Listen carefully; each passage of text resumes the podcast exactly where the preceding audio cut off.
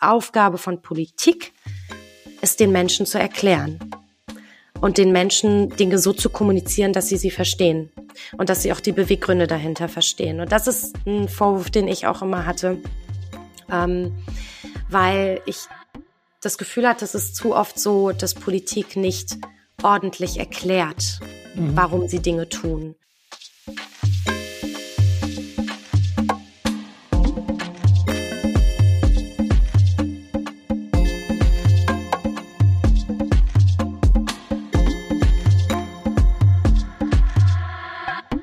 Hallo und herzlich willkommen zu Diaspora Talk Podcast. Wir teilen Perspektiven aus der Diaspora Community. Wir sind Tanja Schäffler und Rafael Sanchez Moreno. Schön, dass ihr heute da seid und zuhört. Wir haben heute zu Gast Lina Fustock. Lina kommt aus dem Rheinland und ist die Tochter einer Russlanddeutschen und eines Syrers. Sie hat Soziologie, Politik, Medien- und Kommunikationswissenschaften studiert, ist verheiratet mit einem Syrer und gemeinsam haben sie eine Tochter. Dadurch hat sich in den letzten zweieinhalb Jahren bei ihr einiges getan und geändert. Sie ist seit September 2021 die Geschäftsführerin beim Verband Deutsch-Syrischer Hilfsverein. Davor hat sie fast acht Jahre im Deutschen Bundestag gearbeitet. Lina ist seit ihrer Schulzeit engagiert. Seit sie 13 ist, ist sie Mitglied bei Amnesty International und seit 2010 Mitglied der SPD. Seit 2014 ist sie auch in der Syrienhilfe aktiv. Sie hat unter anderem eine Osternreise in den Libanon organisiert und eine Initiative für ein Hostel in Berlin gegründet, wo viele Geflüchtete untergekommen sind. Die Liste ihres ehrenamtlichen Engagements ist viel, viel länger. Genauso stark ist ihre Forderung nach einer Quote für Migranten auf Bundesebene. Umso mehr freuen wir uns heute Abend, dich heute bei uns zu haben, liebe Lina, und zu deinen Themen zusammen miteinander zu sprechen. Schön, dass du da bist. Danke dir. Ich gebe direkt an Tanja über für unseren weltberühmtes Kennenlernspiel. Ja. ja, auch von mir herzlich willkommen, Lina. Danke, dass du dir Zeit ähm, nimmst für uns. Wir spielen Entscheide dich. Ganz einfach, ich nenne dir zwei Optionen. Du entscheidest mhm. dich, was dir eher zusagt. Und wenn du magst, kannst du uns kurz erzählen, warum du dich dafür entschieden hast. Okay, ich bin gespannt. Einfach intuitiv, ganz leicht. Okay, ich fange an. Bügeln oder Abwasch? Abwasch. Warum auch immer. Ich kann beim Abwaschen viel besser nachdenken als beim Bügeln. Bügeln ärgert mich, weil die Falten nicht rausgehen. Verstehe ich sehr gut. Hm. Homeoffice oder Büro? Büro. Warst du viel im Homeoffice? Mmh dadurch, dass ich in Elternzeit war, das Jahr 2020, ähm, ist eine relativ große Zeit von Corona bei mir in die Elternzeit gefallen. Deswegen hat es mich nicht so sehr betroffen, aber ich war danach ähm, relativ, ja, also ausgeglichen. Ähm, ich war schon regelmäßig im Büro, weil ich äh, einfach die Trennung eigentlich zwischen Arbeit und Zuhause ganz gerne habe. Und sobald ich einfach die Tür zu Hause ähm, aufmache, möchte ich eigentlich auch ganz viel von der Arbeit loslassen. Gang oder Fenstersitz? Fenster. Ich liebe es rauszugucken. Ich träume. Ich gucke mir einfach das Grün an, die Bäume, denk nach und ähm, ja, und lass mich da so ein bisschen treiben. Dann habe ich noch zwei Fragen. Blauer oder schwarzer Kuli, Kugelschreiber? Tinte. Grün. Grün und lila. Ich mag okay. weder schwarz noch blau. Grün und lila sind meine Lieblingsfarben beim Schreiben. Das, ähm, ja. Okay, also hast du immer einen grün oder einen lilanen Kuli bei dir. Genau, genau. Und ich suche auch immer nach denen. Wenn ich nur einen blauen irgendwie finde, dann, dann suche ich immer ganz hektisch nach meinem grünen oder nach meinem lilanen, weil ich einfach, ich bin total visueller Mensch und ich brauche Farben und ich brauche irgendwie was Buntes und Fröhliches um mich herum. Auch mal interessant. Und dann die letzte Frage. Warm oder kalt duschen? Warm, definitiv. Also kalt ist nix für mich. Auch kaltes Wetter ist nix für mich. Warm, definitiv. Vielen, vielen, vielen Dank. Und ähm, ja, ich gebe weiter an Raphael.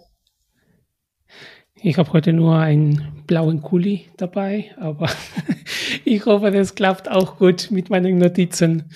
Ähm, ich habe ja schon ein paar gemacht ähm, zu dir, Lina. Mhm. Zum Anfangen würde ich gerne ein ähm, bisschen verstehen, wie eine Russlanddeutsche mit einem Syrer ähm, hier landen kommen ähm, und, und was sich deine Eltern hier gemacht haben und vielleicht auch nochmal im Anschluss oder in diesem, in diesem Zusammenhang uns ein bisschen erklärst, wie du deine, die, die Kultur, die du von deinen Eltern mitbekommen hast, wie du die für dich auch ähm, gelebt hast oder wahrgenommen hast. Ja, also äh, erst zu meinen Eltern. Also mein Vater kam in den 70ern als Student äh, nach Deutschland aus Syrien äh, da war er Anfang 20. Er kam nach Karlsruhe tatsächlich. Und ähm, meine Mutter kam damals als ähm, 14-Jährige äh, mit ihrer Familie aus Russland, ähm, auch in den 70ern tatsächlich ähm, ne, noch während des Kalten Krieges. Ähm, Im Rahmen der Ostverträge gab es ähm, ein Kontingent von Russlanddeutschen, die äh, nach Deutschland äh, kommen durften. Und ähm, es gab einen Verwandten, der hier war von meiner Mutter und äh, darüber gingen halt die Papiere und dann konnten sie tatsächlich, ähm, haben sie ein Visum für Deutschland gekriegt und sind Anfang der 70er ähm, oder Mitte der 70er ähm, nach Deutschland gekommen und sind dann auch in Karlsruhe tatsächlich gelandet.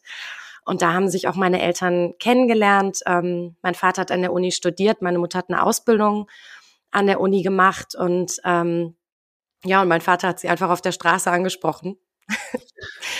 und äh, ja, und so kamen halt eine Russlanddeutsche und ein Syrer zusammen, ähm, mitten in den 70er Jahren. Ähm, ich weiß da auch gar keine großen Details, wie es dann so weiterging, aber sie sind zusammen geblieben und haben drei Kinder gekriegt und ähm, ja, und da waren wir.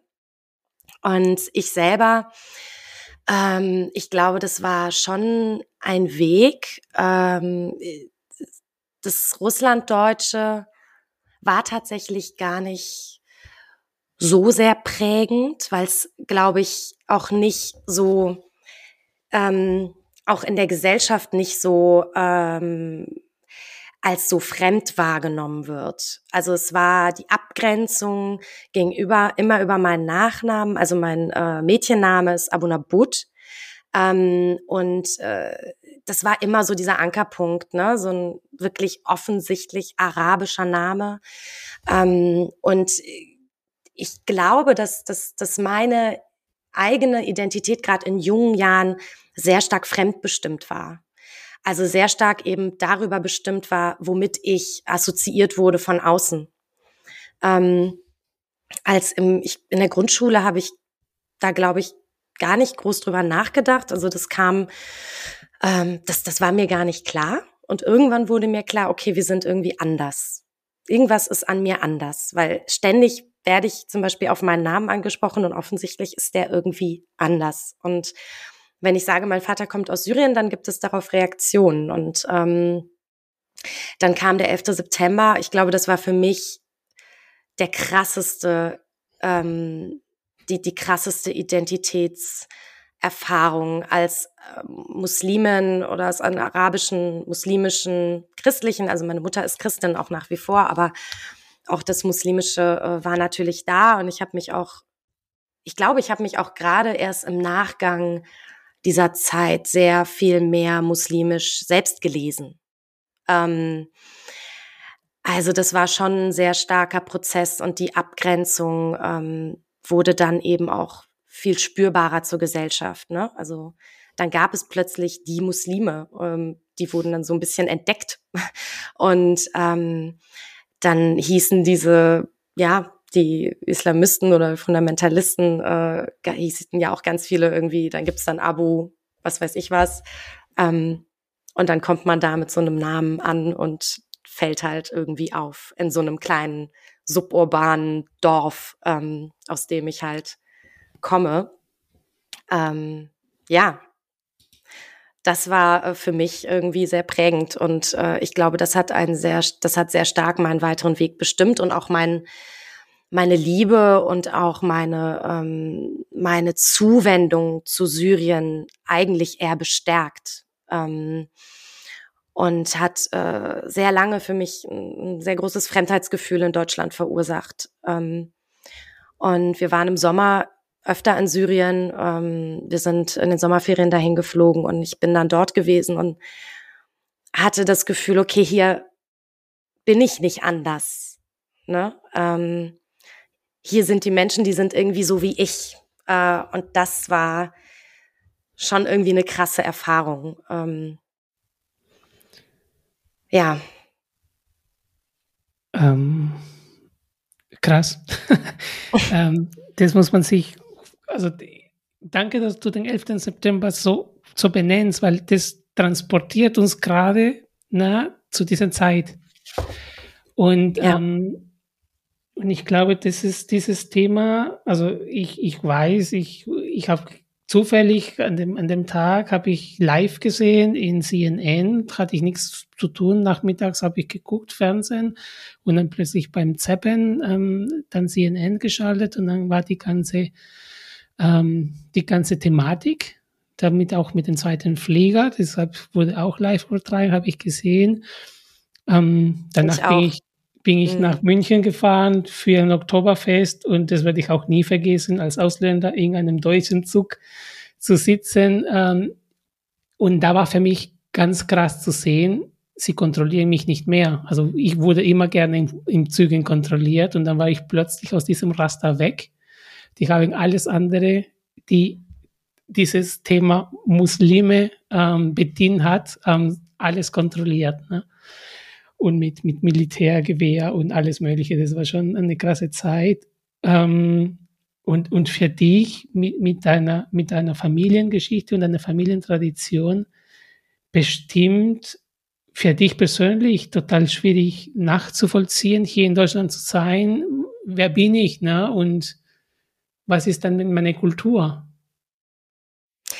Ja, also vor allen Dingen ist sozusagen die Frage, was ist meine Kultur, ähm, wird ja gar nicht über die Menschen bestimmt, die zu dieser Kultur gehören, sondern die Deutungshoheit darüber, was angeblich meine Kultur sein sollte oder ist, ähm, wurde ja in dieser Zeit, ähm, also und es hat sich, deswegen sage ich diese Zeit, es hat sich, finde ich, seitdem unheimlich viel verändert.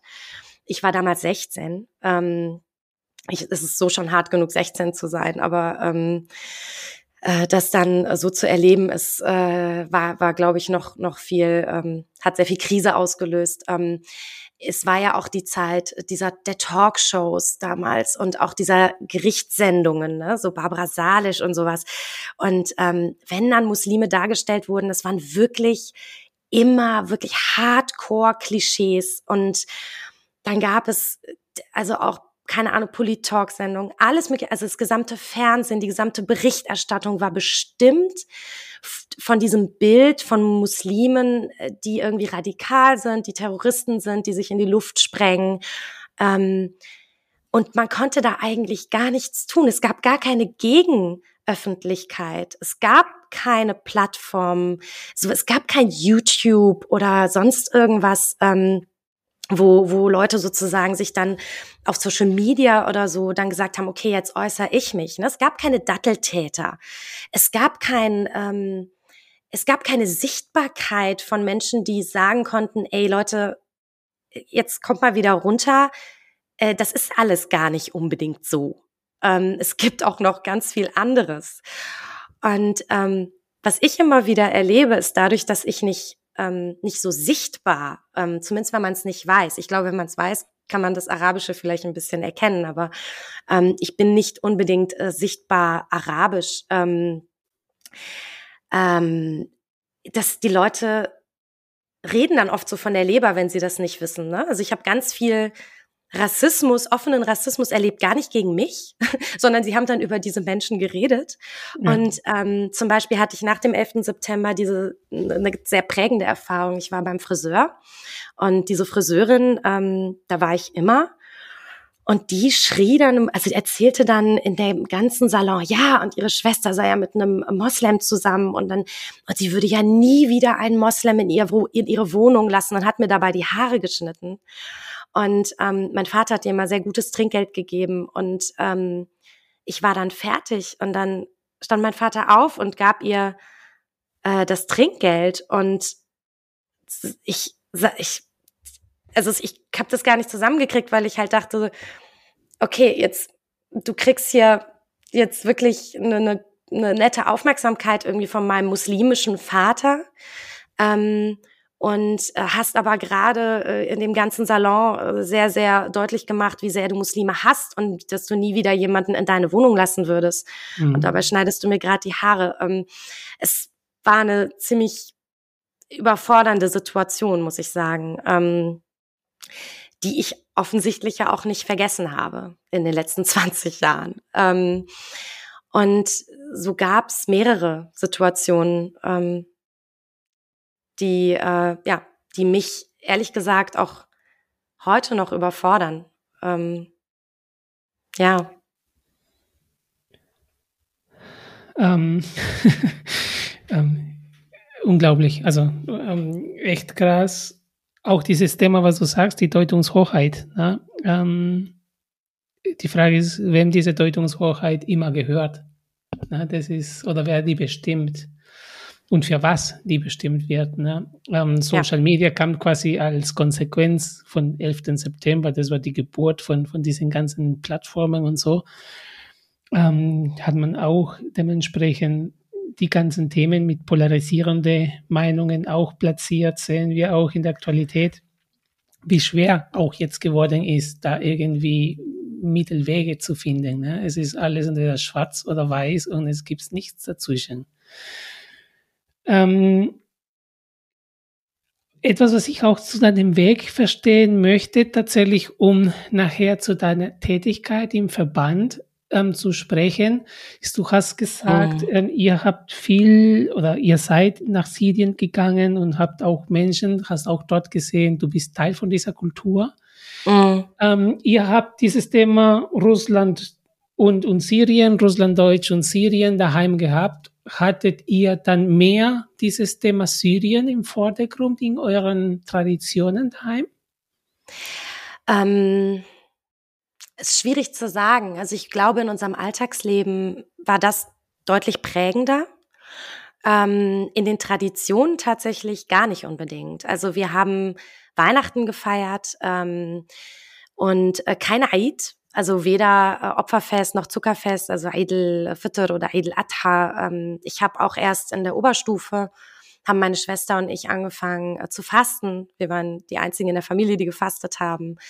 Ähm, ich habe auch das Beten ausprobiert. Ich habe für mich da, also zumindest das klassische Gebet fünfmal am Tag, habe ich für mich festgestellt, dass das, ähm, dass das nicht meine Erfüllung sozusagen in meiner in meiner muslimischen Identität ist. Ähm, ich mache das auf meine eigene Art und Weise. Ähm, und äh, ja, aber äh, das war jetzt gar nicht, also der die Religion an sich war nicht so prägend, aber schon die Kultur. Also ähm, schon das arabische, konservative, eben patriarchale Kulturen.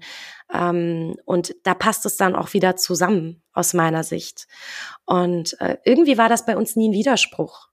Äh, meine Mutter hat ihre Bibel gelesen und ähm, trotzdem war halt Syrien und, und Islam und Arabisch sein immer da und ja, ich habe das, das, das ist, glaube ich, das Prägens, also das ist das, was sozusagen meine persönlichen Erfahrungsraum ähm, sehr stark ausmacht, ist dieses Gefühl, es muss gar kein Widerspruch sein. sondern es kann sozusagen alles miteinander verwurschtelt und vermischt sein und es geht und es funktioniert und ähm, ja. Den Punkt nehme ich nachher mit für deine Position im Hinblick auf eine Quote für Migranten. Man kann alles gut mischen und es wird auch gut am Ende. Ähm, zwischen 2011 und, und 2014, äh, 15, wo hier ganz viel passiert ist, dann bist du tatsächlich aktiv geworden in der Syrienhilfe. Wie, wie ist dein Weg dorthin gegangen?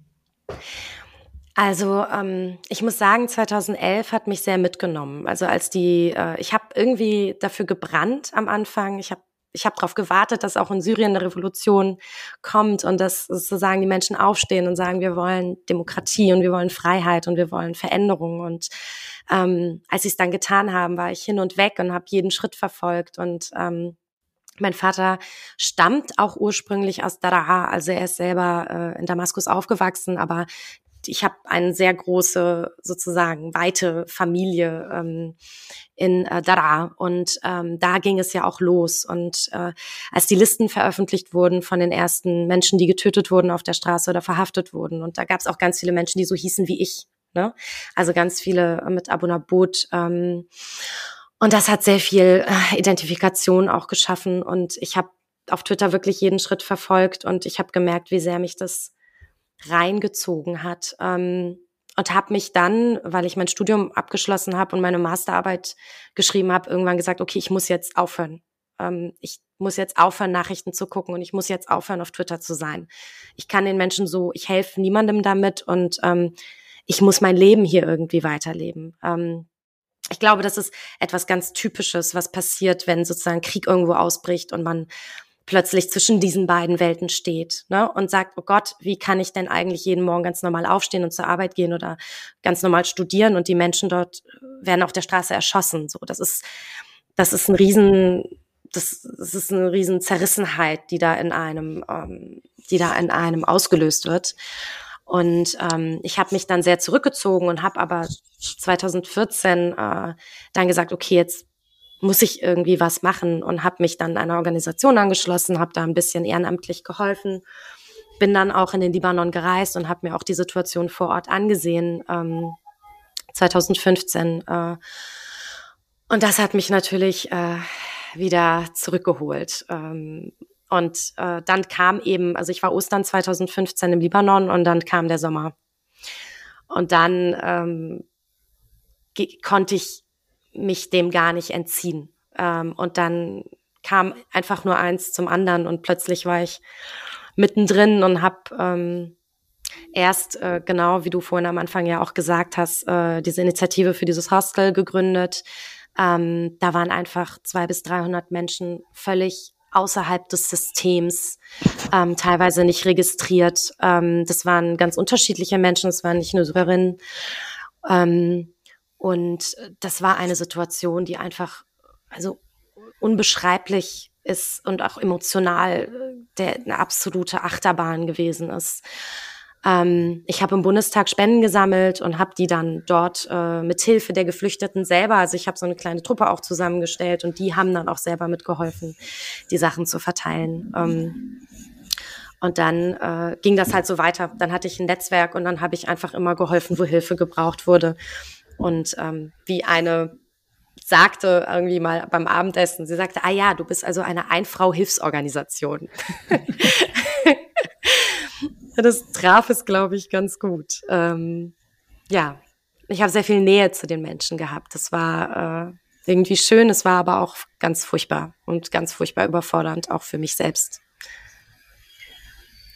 Darf ich da mal ähm, reinkommen?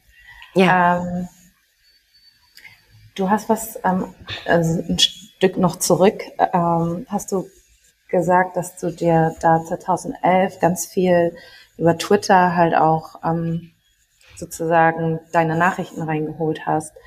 Und ähm, das würde mich mal persönlich auch gerade einfach interessieren. Ich äh, war 2011 so 20 und ähm, habe gerade ein Au-pair ja in New York gemacht und habe tatsächlich andere Arten von Nachrichten, was das angeht, natürlich auch mitbekommen, als das wahrscheinlich, was in Deutschland so war. Ähm, wie ich finde, und das ist auch das Gleiche gerade mit teilweise mit der Ukraine-Krise, das ist so schwer teilweise irgendwie Nachrichten hm. anzusehen und auch wirklich zu reflektieren, okay, was ist das jetzt? Was passiert da? Woher kommen diese Informationen und so? Und wie du auch schon sagst, dann teilweise siehst du da, wie Menschen einfach erschossen werden und dann geht man irgendwie gleich normal wieder zur Arbeit und diese Überforderung und Zerrissenheit. Ich glaube, das je näher man an dem Land vielleicht oder an der Krise auch ist, desto schwieriger ist es, glaube ich, auch für einen. Aber mich äh, würde es mal einfach auch interessieren, wie du so die Nachrichten damals wahrgenommen hast, ähm, auch die, ähm, also wie das alles sozusagen auch kommuniziert wurde, sprachlich, ähm, inhaltlich. Was waren damals so deine Eindrücke? Und äh, vielleicht auch so ein bisschen auch auf heutige Situationen bezogen, so im Vergleich. Mhm. Ähm, also ich habe tatsächlich damals, glaube ich, nicht so bewusst Medien rezipiert, wie ich es heute tue. Ähm, was mich damals furchtbar aufgeregt hat, das weiß ich noch, ähm, ist das Schweigen. Ähm, es war tatsächlich so, dass ich glaube, die Kanzlerin, und das war damals auch Merkel, hat sich ich glaube, drei Monate hat sie gebraucht, um sich, um das erste Mal sich zu Syrien zu äußern. Drei Monate, nachdem die ersten Demonstrationen ähm, auch gewaltsam niedergeschossen wurden.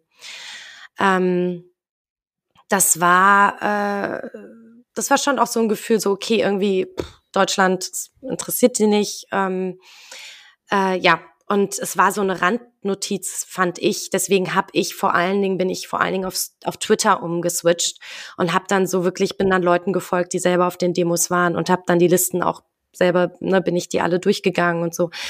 Ähm, ich habe mich da sehr stark rausgezogen dann aus den deutschen Medien. Äh, und das kam später auch tatsächlich, also es wurde auch ähm, ich bin sehr stark auf englische Medien übergegangen, ähm, teilweise eben auch arabische Medien und habe gemerkt, dass äh, die Berichterstattung in Deutschland mir persönlich nicht ausgereicht hat. Also es gibt sehr gute, ähm, einzelne, sehr, sehr gute Journalistinnen, äh, die sehr ähm, auch über, über sehr gute Kenntnisse verfügen, deren Artikel ich sehr bewusst lese.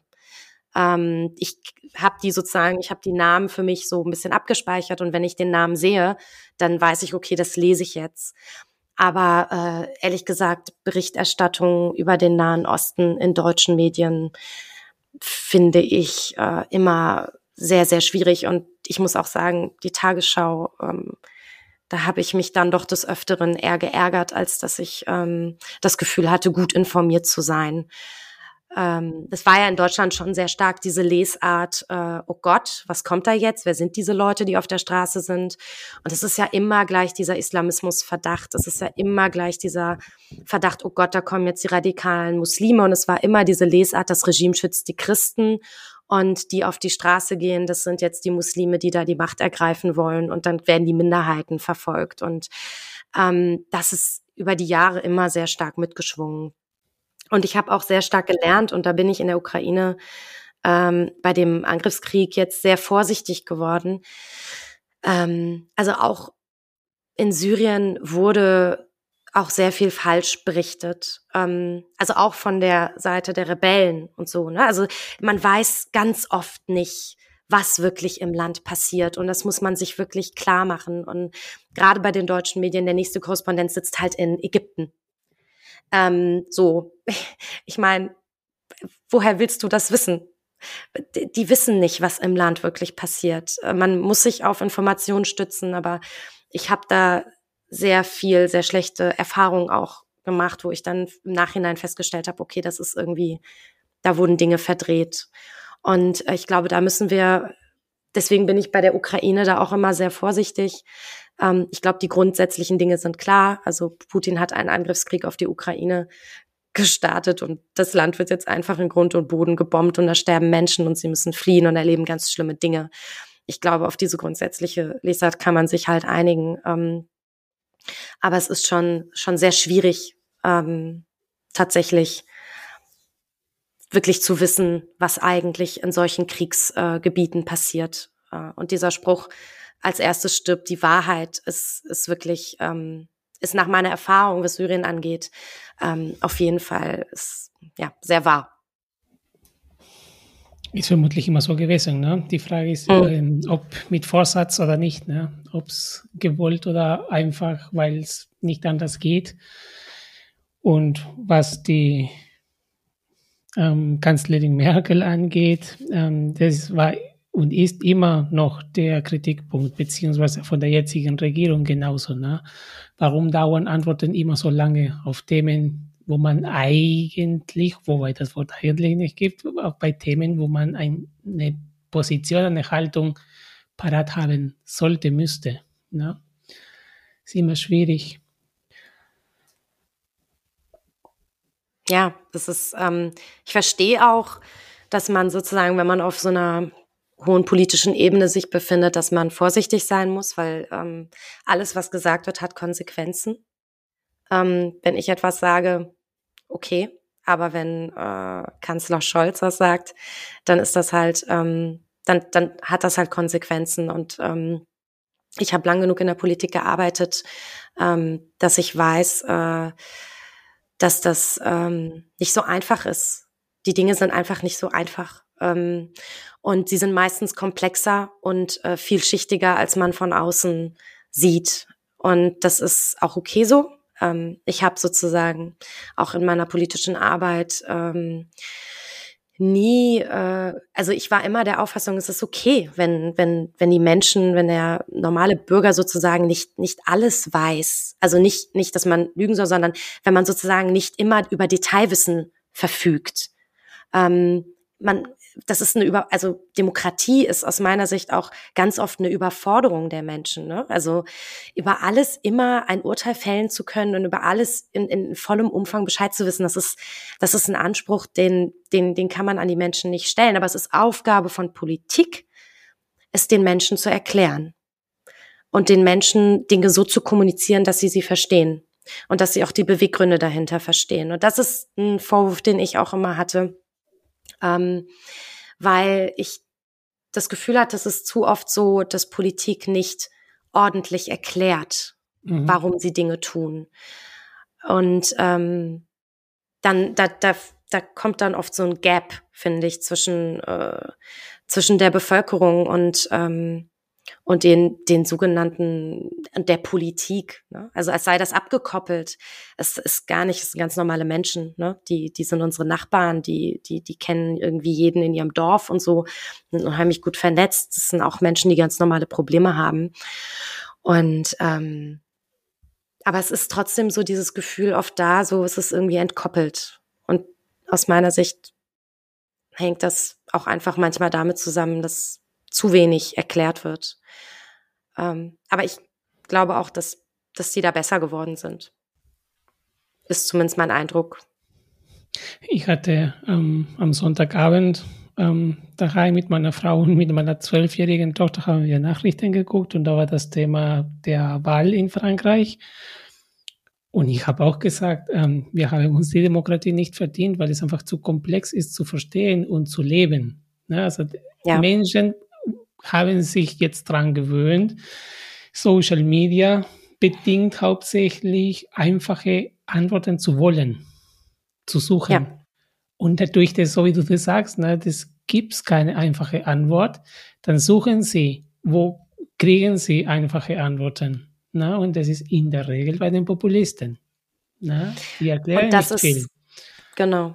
Das ist natürlich ähm, und das ist äh, schwierig, also weil Demokratie hat ja auch gegenüber der Bevölkerung eine, ähm, also es gibt aus meiner Sicht auch eine Bringschuld der Bevölkerung. Also du kannst dich nicht, du kannst dich in einer Demokratie nicht ausruhen und dich zurücklehnen und sagen, Politik hat mit mir nichts zu tun ähm, oder es ist mir zu anstrengend. Also ein Mindestmaß ähm, muss man, glaube ich, schon eben an, an den mündigen Bürger, äh, die mündige Bürgerin ähm, auch, auch, ja, daran muss man sie auch messen. Ähm, aber wie du halt sagst, die Wege sind einfach zu einfach der Zugang zu einfachen Antworten ist. Zu einfach. Was nicht einfach ist. Ähm, und da hast du auch mit deiner eigenen persönlichen ähm, Bringschuld, äh, wenn man von Schuld spricht, aber ähm, mit deinem Verband Deutsch-Syrischer Hilfsvereine. Mhm. Da bist du seit 2021 also frisch dabei, mhm, wo du genau. bestimmt bei dem Thema länger aktiv bist. Ja. Wie hast du dich entschieden, in der Verbandsarbeit, die bestimmt nicht einfach ist, einzusteigen? Ähm, also ich hatte schon auch immer wieder in der Politik das Gefühl, okay, ähm, das können auch andere machen. Ne? Also ich habe über vier Jahre Verkehrspolitik gemacht. Ähm, ich habe ähm, in einer Landesgruppe gearbeitet und ähm, hatte ganz oft das Gefühl, okay, hier könnte jetzt auch jemand anders sitzen, der könnte das, der könnte das jetzt auch machen. Ähm, aber beim äh, beim Thema Syrien ist es sind wir einfach nicht so viele. Äh, und es sind einfach nicht so viele, die vielleicht auch das Netzwerk mitbringen, die vielleicht auch das Wissen mitbringen. Und ähm, ich wollte mein Wissen und mein Netzwerk und meine Fähigkeiten ähm, wollte ich für Syrien ähm, und für die Syrer in, in Deutschland ähm, wollte ich nutzbar machen. Das habe ich bei meinem ehrenamtlichen Engagement immer versucht. Und ähm, ich hatte, als ich dann die Stellenausschreibung im Grunde gesehen habe, habe ich sofort reagiert und gesagt, okay, das ist jetzt meine Chance, hauptamtlich, also meine komplette Energie äh, da reinzusetzen und das, was ich alles gelernt habe und alles, äh, was ich alles gemacht habe, sozusagen eben für diese, für dieses Land und für diese Menschen nutzbar zu machen und einzusetzen und, und dem so ein bisschen auch zu dienen. Ähm, ich mag diese Vorstellung sozusagen, dass, dass Menschen, die gestalten, ob es jetzt die Politik ist oder ob es in der Verbandsarbeit ist, dass man einfach einer höheren Sache dient. Ähm, ich glaube, unsere Gesellschaft würde ziemlich anders aussehen, wenn es nicht sehr viele Menschen gäbe, die sich in den Dienst ähm, von höheren Aufgaben sozusagen irgendwie stellen. Ähm, ja, und da habe ich nicht sehr lange gezögert, muss ich sagen. Ähm, hast du dich aktiv damit beschäftigt, den Verband zu gründen oder hat jemand dich kontaktiert? Wie war das? Ähm, also der Verband gab es ja schon. Äh, den gibt es ja schon seit 2013. Ähm, und es gab jetzt sozusagen ein ganz klassisches Bewerbungsverfahren. Die Stelle wurde ausgeschrieben. Ich habe mich beworben. Ich hatte ein Vorstellungsgespräch. Ich kannte natürlich einige der Akteurinnen. Ich war auch ähm, in der Vergangenheit, in den letzten Jahren auch ähm, immer wieder bei, bei kleinen Veranstaltungen vom Verband dabei und äh, hatte sozusagen schon die Connection, war aber bisher in meiner, äh, in meinen Aktivitäten für Syrien äh, außerhalb des Verbands. Und jetzt mit dem Verband äh, ist es natürlich eine ganz tolle Möglichkeit, das auch zu verknüpfen. Also, ähm, weil man ist ja oft so in seinem eigenen Saft und wenn man dann aus dem rauskommt, dann stellt man fest, oh, es gibt ja auch noch eine Welt außerhalb dessen. Und ähm, das kann ich jetzt sehr gut, glaube ich, miteinander verknüpfen. Und das Schöne an dem Verband ist ja, dass er so breit aufgestellt ist. Also wir sind ein Dachverband mit 28 Mitgliedsorganisationen ähm, aus dem ganzen Bundesgebiet und ähm, die sehr unterschiedliche Dinge tun, also von der Entwicklungszusammenarbeit über humanitäre Hilfe, über Integration, über Frauenempowerment, über Bildungsarbeit haben wir eigentlich ähm, einen sehr bunten Fächer äh, von äh, Organisationen und Aktivitäten, die diese Organisationen umsetzen. Und ähm, mein mein Ziel ähm, eben auch als Geschäftsführerin dort ist, diese Organisationen zu stärken, sie zu vernetzen, sie äh, zu qualifizieren und ihnen zu ermöglichen, dass sie eben gute Arbeit machen können ähm, vor Ort mit den Menschen. Und ähm, ich glaube, dass das ein unglaublich großen Effekt hat. Also ich, also wäre, wäre diese Zivilgesellschaft nicht da, wäre dieses zivilgesellschaftliche Engagement nicht da. Äh, und es gibt zwei bis dreihundert deutsch-syrische Vereine tatsächlich in Deutschland. Ähm, würde, glaube ich, für viele Menschen ein, also würde das Leben vieler Menschen anders aussehen. Also ich glaube, zivilgesellschaftliches Engagement beeinflusst direkt den Lebensweg von Menschen. Und, ähm, und das ist eigentlich total inspirierend, total motivierend und total erfüllend. Was wiederum ein bisschen so die Kritik ist, die Politik nutzt aus oder genießt, äh, dass die Zivilgesellschaft sich so engagiert, um manche Hausaufgaben nicht direkt anzupacken. Ist auch eine Kritik, kann man immer drüber streiten, ähm, was das mit sich bringt. Ähm, und umso wichtiger, und da komme ich auch zu einem Punkt, wo ich mit, mit dir heute kommen wollte, weil das, der Punkt hatten wir vor einigen Wochen in mhm. den Diaspora Summit zusammen gehabt, in dem du gesagt hast, wir brauchen die Quote. Mhm. Ähm, weil, so wie du das auch sagst, es existiert eine Schieflage. Na, wir haben eine, eine Politik, die Politik, wir haben die Ministerien und wir haben die Zivilgesellschaft, die du sagst, hat einen genau direkten Impact auf, auf die Menschen und auf die Gesellschaft.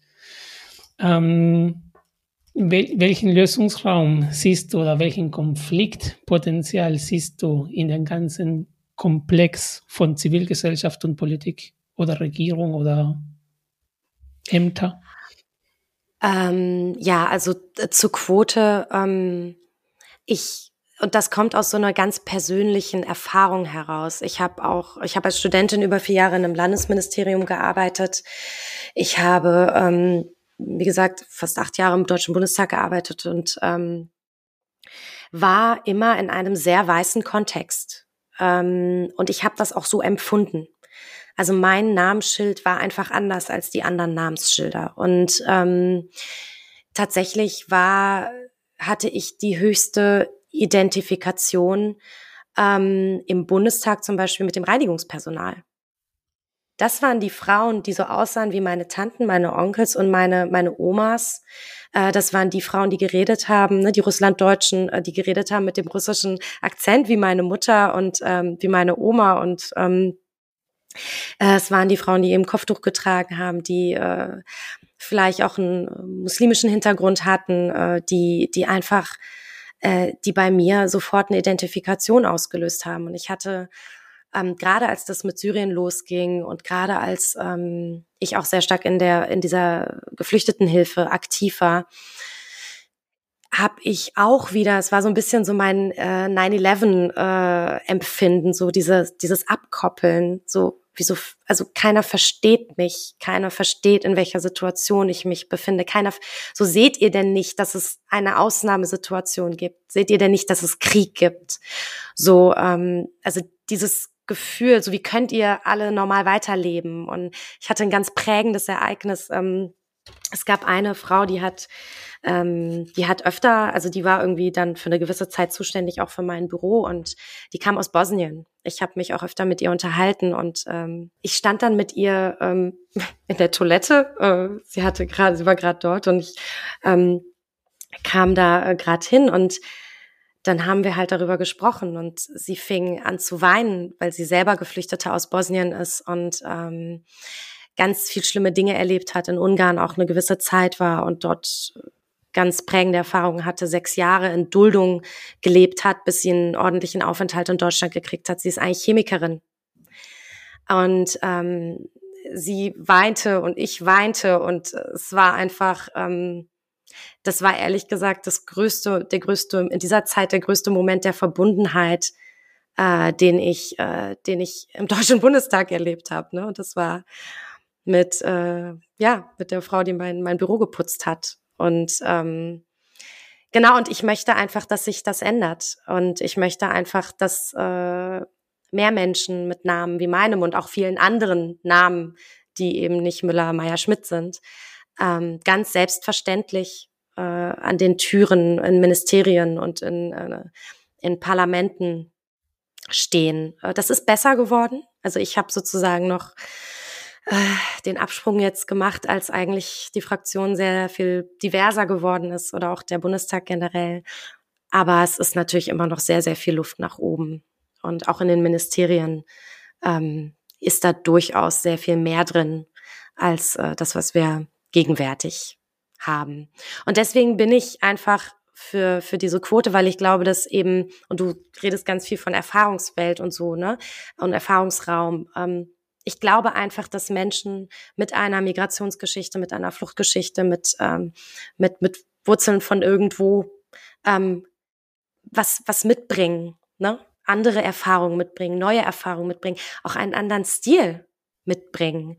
Ähm, und ähm, das ist wertvoll. Ähm, das und Punkt. So, das, das, das ist wertvoll. Und es ist eine relativ neue Erkenntnis und auch ehrlich gesagt eine Erkenntnis, die noch gar nicht zu Ende gewachsen ist, dass das wertvoll ist, dass Mehrsprachigkeit ähm, wertvoll ist, dass äh, dieser kulturelle, dieses selbstverständlich sich zwischen den Kulturen bewegen, dass das wertvoll ist und dass das eine Bereicherung ist ähm, und eben kein Hindernis und auch kein kein Mangel. Und ähm, das braucht aber einen Schubser. Und dafür brauchen wir aus meiner Sicht die Quote. Ganz kurze Anekdote äh, zu dem Thema Reinigungspersonal. Also ich in den ganzen Firmen, wo ich gearbeitet habe, ähm, sind immer die Menschen, mit denen ich mich auch sehr schnell, sehr gut verstehen kann. Ähm, und äh, mein Vater, der war früher immer Schulleiter in, in Peru, in Lima. Und er hat immer zu mir gesagt, oder ich habe es einfach, einfach mitgenommen, ähm, dass er auch zu dem Personal ähm, von der Schule immer versucht hat, den besten Draht zu haben, weil wenn er eine Verbesserung machen wollte in den Schulen, hat gewusst, die wissen, was das Thema ist. Wenn er irgendwelche Eltern fragt oder wer irgendwelche Lehrerinnen fragt, wie kriegt er keine Antwort, was in der Schule besser gemacht werden muss. Und das hat mich jetzt einfach an meinen Vater erinnert und, und an dieses Thema, dass wir ähm, anderen Erfahrungen mit überlegen müssen. Auf jeden Fall.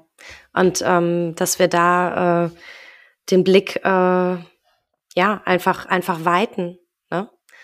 ähm, und das zulassen. Ich ähm, danke, Lina. Du bringst hier so wertvolle Impulse. Und erstens, das ist jetzt total nebensächlich, du hast so eine schöne Stimme. Also beim Zuhören, Dankeschön. ich denke die ganze Zeit so krass, kannst selber mal einen Podcast machen. Sehr angenehm, dir zuzuhören. Ähm, ich fand das auch gerade sehr, ich kann das sehr gut nachvollziehen mit den Reinigungskräften. Ähm, ohne, ich weiß nicht, wenn man vielleicht als äh, Migrantenkind irgendwie in Hamburg auf und in Deutschland irgendwie aufwächst, da ist automatisch so eine so eine Verbundenheit, so ein Nicken, so ein irgendwie, man versteht sich, egal aus was für einer Klasse man dann auch kommt, weil man wird irgendwie trotzdem in den gleichen Topf geworfen. Das ja. konnte ich gerade sehr gut nachvollziehen. Ähm, du bist, seitdem du 13, 14 bist, aktiv, was crazy ist. Und also ich habe da hohen Respekt vor, dass es so lange so durchzuhalten und sich mit diesen Themen auseinanderzusetzen.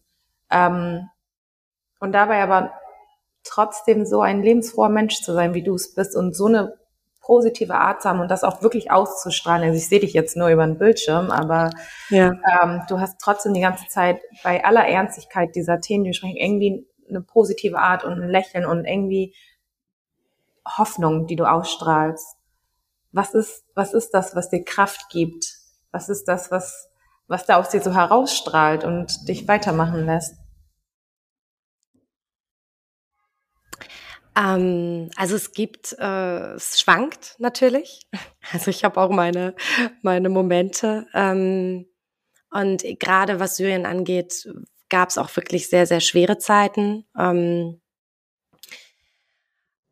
was gibt mir Hoffnung? Es gibt mir Hoffnung, was ich auch Positives sehe. Ich sehe so viele Menschen, die so viel, ähm, so viele tolle Dinge tun und die so engagiert sind und ähm, die auch ähm, die Welt verändern wollen und die, äh, die unheimlich viel Energie da reinstecken und ähm, Raphael und ich, wir haben uns ja auf dem, äh, auf dem Diaspora Summit kennengelernt und ich bin da auch weg und hatte so auch wieder so ganz viel Energie. Ne? Das hat mir keine Energie genommen, sondern es hat mir unheimlich viel Energie gegeben und ähm, ich bin da äh, halt dann gegangen und dachte so, mein Gott, das ist toll.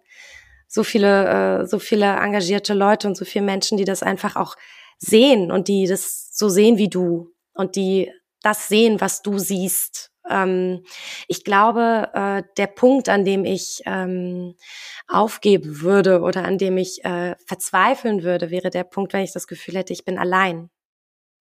Also es war, glaube ich, immer dieses, dieses Gefühl, ähm, es gab immer Menschen um mich herum, die das mit mir gemacht haben. Ich habe das nie alleine getan. Und ähm, das war eigentlich das, was, was mich total empowert hat immer und mir auch immer ganz viel Kraft gegeben hat. Und auch zu sehen, wie die Menschen, die, ähm, äh, wie viele Menschen, die ganz schlimme Dinge erlebt haben, dann äh, trotzdem rausgegangen sind und was Gutes gemacht haben ne? und was aus ihrem Leben gemacht haben und ähm, nie aufgegeben haben. Und das sind die, die, die mich einfach auch dazu bringen zu sagen, so, also wenn die nicht aufhören, also dann kann ich nun wirklich auch nicht aufhören. Und solange die Dinge nicht in Ordnung sind, werde ich auch nicht aufhören. Solange ich noch wütend bin, werde ich auch nicht aufhören. Ähm, also mich hat schon auch immer sehr stark Wut angetrieben ne, Wut über Ungerechtigkeit und Wut über, über, über Dinge, die ich nicht in Ordnung finde. Und ähm, das ist eine unheimlich starke, treibende Kraft. Ähm, und das, ich finde so ein bisschen die deutsche Gesellschaft, das ist ja, also Wut ist ja jetzt nicht so ein klassisch deutsches Gefühl, es ist nichts, was sozusagen in Deutschland sehr intensiv ausgelebt wird. Aber ich möchte doch äh, sehr darum werben, äh, dass wir doch auch ähm, unsere Wut ähm, äh, mit, mit etwas Positiverem verknüpfen. Und äh, solange aus dieser Wut etwas Gutes erwächst. Ne? Ähm, ja, und das war eigentlich dieses Gefühl, ich, äh, es kann nicht so bleiben. Und ich kann aber auch was ändern. Also auch das, das Bewusstsein und die Einsicht darüber, es kann sich etwas ändern und es haben sich Dinge geändert. Und wenn sich in der Vergangenheit Dinge geändert haben, dann können sie es auch in der Zukunft. Und ähm, ja, das ist eine sehr treibende, ein treibendes Gefühl.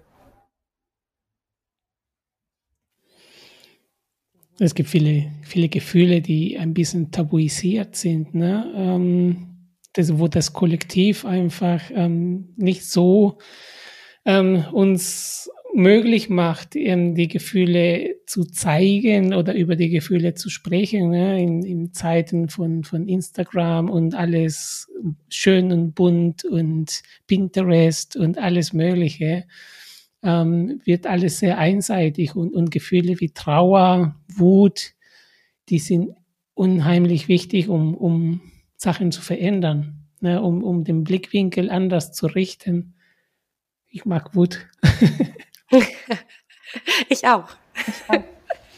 Nee, ich, ich sehe das genauso. Ich habe das auch irgendwann in, in meiner Zeit, äh, wo ich viel für den Verein gemacht habe, gemerkt, ich bin wütend gewesen und das hat mich dazu gebracht, Sachen zu hinterfragen und zu sagen, so Schluss jetzt, das soll anders laufen und da gebe ich euch sehr recht. Ähm, gewisse Gefühle werden einfach sehr negativ oder einfach allgemein bewertet. Und ähm, das lähmt ein und ähm, finde ich einen guten Slogan. Ähm, wir werben für Wut, positive mhm. Wut oder sowas in der Art. Verändernde Wut. genau. Ja. Ähm, ich weiß nicht, ob das tatsächlich eine Frage ist oder nicht, aber ähm, dieses Thema, ähm, wir fragen auch immer gerne zu, zu Gender Equality ne, und zu deiner Rolle in deinem Verband, in der Politik und so weiter als Frau. Ähm, ein Drittel Deutsch, ein Drittel Syrien, ein Drittel Russland ähm, in dir.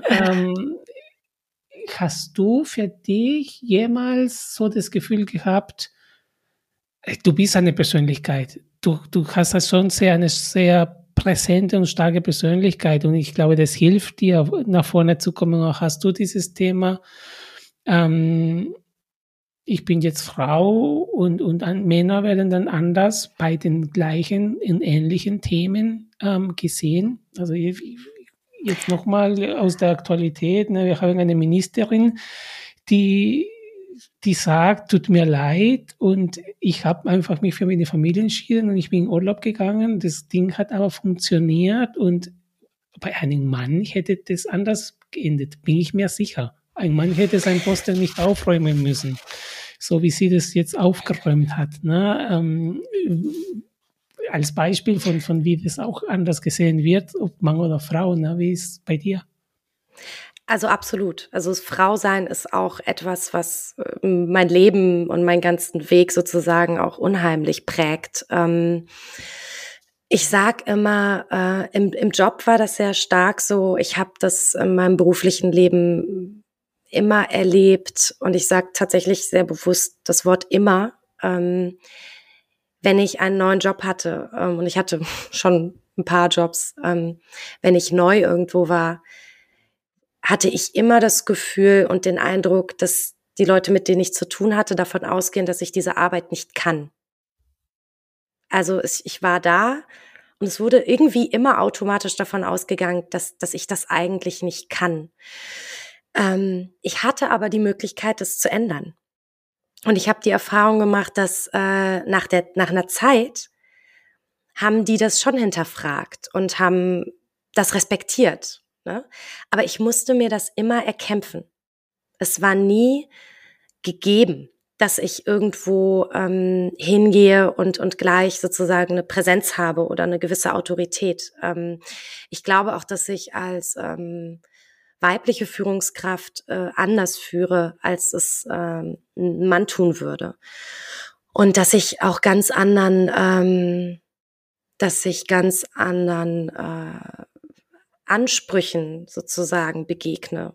Ähm, ich habe immer das Gefühl, dass bei Männern immer so eine automatisch so eine Autorität ähm, mitschwingt. Da müssen die gar nicht viel für tun. Und das ist bei Frauen und ähm, ich bin nicht so groß. Ich, ne, ähm, ich trage gerne Kleider. Ich habe langes Haar. Ähm, das ist äh, nicht so. Es ist nicht so, dass wenn ich irgendwo hingehe, ich automatisch eine gewisse Autorität ausstrahle. Ähm, und ich hatte immer das Gefühl, dass Männer sich viel leichter bewegen können, dass sie viel, ne, dass sie irgendwie lockerer sein können und auch witziger sein können und dass das trotzdem nicht dazu führt, dass sie nicht ernst genommen werden. Dass das bei mir aber als Frau nicht möglich ist. Ähm, ich bin im, im beruflichen Kontext schon immer sehr sehr, also man, ich verändere mich dann auch, ne? Ich bin dann äh, deutlich ruhiger, deutlich konzentrierter, das Gesicht ist, ist, ist ein bisschen strenger, ähm, ich bin distanzierter und ähm, das, ja, weil, also mir, mir fehlt und ich sehne mich manchmal danach, ich würde gerne auch diese Leichtigkeit haben, ne? die diese großen blonden Männer irgendwie haben. Ähm, sehe dafür aber ehrlich gesagt keinen Raum, weil ich dann das Gefühl habe, dass ich dann eben nicht respektiert und ernst genommen werde. Äh, das macht das Leben ein bisschen schwieriger ähm, und auch anstrengender. Ich habe ich hab mich einfach immer viel mehr angestrengt, ähm, als es vielleicht auch andere getan haben. Und das einmal aus diesem, mit diesem arabischen Namen und so auch immer dieses Beweisen, so ich kann gut Deutsch. Ähm, das äh, und dann eben als Frau. So, ich kann sozusagen auch sehr seriös und sehr ernst und sehr fachlich und sehr, äh, sehr, sehr gut sozusagen sein. Ähm, total. Total. Also das äh, Frausein ist auch ein riesen, Riesenthema für mich. Ähm, ja. Danke für diesen Einblick. Vielen Dank. Vielleicht einfach von Frau zu Frau und von ja. einer Frau, die auch gerade ganz neu in einer ähm, leitenden Funktion ist. Ähm, vielleicht hast du noch mal so ein nicht ein Tipp, aber vielleicht irgendwie etwas, was dir hilft als Frau in einer leitenden Funktion. Gerade auch, ich, ich glaube, ich verstehe sehr gut, was du meinst, die Angst vom nicht ernst genommen zu werden und ähm, belächelt zu werden. Diese Erfahrung mache ich auch ganz viel und dann sieht man vielleicht auch noch jung aus. Also ich kann zum Beispiel überhaupt nicht einschätzen, wie alt du bist.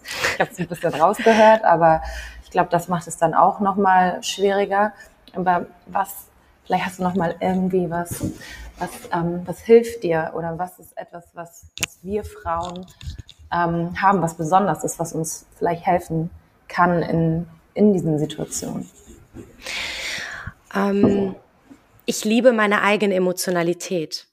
Und ich liebe auch meine Empathiefähigkeit. Ähm, ich, ich betrachte das nicht als Schwäche oder als, ähm, als Nachteil, sondern ähm, ich, ich habe irgendwann gelernt, für mich zu ähm, da, also auch mich selbst zu finden. Ich glaube, bei dir zu bleiben, du selbst zu bleiben, bei all der ähm, auch Anpassung, die man, die man dann sozusagen in so einem beruflichen Kontext äh, auch vornimmt und die, die man, glaube ich, auch, äh, also diesen Prozess muss man einfach auch irgendwie mitmachen. Aber bleib bei dir selbst, bleib bei deinen Grundsätzen und ähm, steh deine Frau. Also such die, also nimm dir den Platz. Ne? Nimm dir den Platz, den, der, dir zusteht und bleib aber Frau. Also ich schminke mich, ich trage meine Kleidchen, ich bin, ne, ich, ich weine auch manchmal, ich bin auch manchmal emotional und ich bin auch manchmal liebevoll zu meinen Mitarbeitenden ähm, und äh, und habe da auch gar keine Angst vor und ähm, das, äh, ich glaube, da den eigenen Weg zu finden und sich gar nicht unbedingt zu verstellen. Das ist, glaube ich, etwas, was die Generation ähm, über uns äh, an Frauen sehr stark geprägt hat, dass sie sehr stark diese klassisch, was man sozusagen klassisch als männlichen Habitus ähm, assoziieren würde, ähm, dass sie das sehr stark angenommen haben. Sie haben dann diese Hosenanzüge getragen und sie haben ähm, sehr festen und, und, und scharfen Ton irgendwie und sehr ruppigen Ton irgendwie auch gehabt. Und ähm, das bin ich nicht. Und das will ich auch nicht sein. Und deswegen werde ich das auch nicht. Ähm, und äh, eigentlich dieser Tipp, bleib bei dir selbst und ähm, äh, bleib auch dabei. Und lass dich nicht irritieren und lass dich nicht verbiegen und nicht so sehr an dir zerren. Ähm, und dann findest du schon auch deinen eigenen Weg und deine eigene Kraft vor allen Dingen. Ne? Äh, und hab keine Angst davor, einfach eine Frau zu sein, die einfach auch Verantwortung trägt. Und ähm, ja, das ist äh, das, was mir hilft, nicht einfach das nachzuahmen, was, was Männer tun, sondern einfach die zu sein, die ich bin. Dankeschön ich arbeite in der Softwareentwicklung und das sind genau die Qualitäten, die fehlen. und ich wünsche mir du? solche Qualitäten. Ähm, ja, meine Domäne ist einfach zu sehr männergetrieben. Ähm, und insgesamt hast du in allen Punkten recht. Ja, ähm, danke dir. Ähm, wir sind jetzt, wir haben die Stunde geknackt. Mir ist es aber jetzt alles egal. Ich stelle dir die letzte Frage trotzdem ähm, weil ich nicht dich loslassen möchte, ohne die Frage gestellt zu haben. Und die geht in Richtung mhm. unserer Diaspora-Community. Mhm. Weil du hast gesagt, es hat vieles, vieles verändert, vieles geändert. Es wird sich vieles ändern. Ähm, hast du für die Diaspora-Community hier in Deutschland eine Botschaft, einen Wunsch, eine Forderung, ähm, wo, ja. wo, die, wo den Weg hingehen kann? Seid laut sprecht, ähm, lasst euch den Mund nicht verbieten, ähm, findet, nehmt euch den Platz, der euch zusteht und ähm, habt keine Angst. Ähm, ich glaube, das ist das, was meine Elterngeneration sehr stark geprägt hat. Ähm, die Angst aufzufallen, die Angst anders zu sein, die Angst ähm, äh, eben sichtbar in, also das, Migr das diese Migrations, dieser Migrationshintergrund, das, dieses Migrantische sichtbar ist. Seid sichtbar. Nehmt es als, als, äh, tragt es in die, in die Gesellschaft, dass es, dass es wertvoll ist, dass es, dass, dass es schön ist, dass Diversität schön ist, dass es, dass eine Welt ohne Diversität ganz furchtbar und ganz traurig und ganz hässlich ist. Und ähm, sagt das einfach ganz laut und ihr habt Sprache, ähm, nutzt diese Sprache und nutzt sozusagen eure Erfahrungswelt, um äh, zu zeigen, dass man keine Angst davor haben muss. Es gibt keinen Grund, Angst vor Diversität oder Angst vor, vor, vor einer diversen Gesellschaft zu haben und Angst vor euch zu haben. Ähm, und äh, das ist, glaube ich, die wichtigste Botschaft, die ich allen mitgeben würde. Äh, zieht euch nicht zurück, sondern ähm, seid aktiv, aktives Mitglied in der Gesellschaft. Und Zivilgesellschaft ist schön. Auf jeden Fall immer. Wunderbar. Lena, vielen lieben Dank für deine Zeit, für, vielen lieben Dank für deine ganzen Einblicke, für deine ganzen Geschichte, für dein Engagement. Gerne. Ähm, ich bin mir sicher, wir werden uns nochmal treffen und hoffentlich können wir nochmal eine weitere Podcast-Folge wie dir aufnehmen. Vielen lieben Dank. Inshallah.